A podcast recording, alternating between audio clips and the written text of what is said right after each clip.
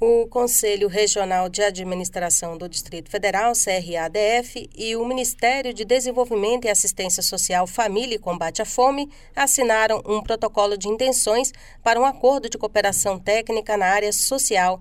A iniciativa tem como objetivo oferecer cursos presenciais de qualificação profissional aos inscritos no Cadastro Único.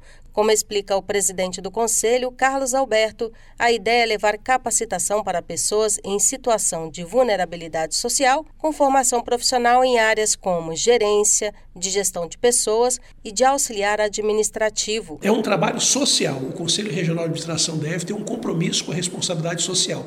A gente vai além dos princípios da ESG, ou ESG, como a gente diz aqui no Brasil, para propiciar essa possibilidade de crescimento. O que, a gente quer com isso? Que as pessoas que estão nessa situação frágil, recebendo auxílio do governo, sejam capacitadas, sejam profissionalizadas e aí sim consigam arrumar emprego. E ao arrumar emprego e crescer e ganhar dignidade, elas possam eventualmente parar de receber o Bolsa Família.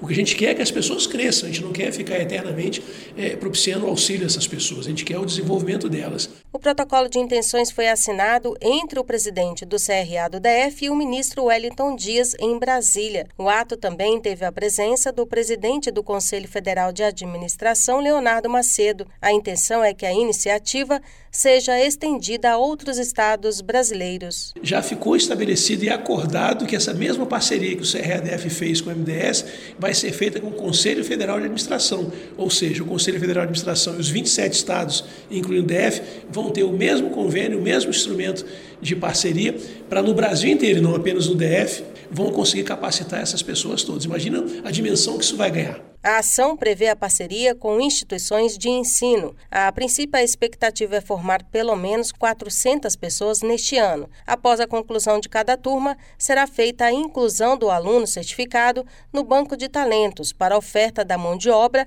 às mais de 2 mil empresas cadastradas junto ao Conselho. Rádio ADM na frequência da administração. Produção e reportagem Denise Coelho.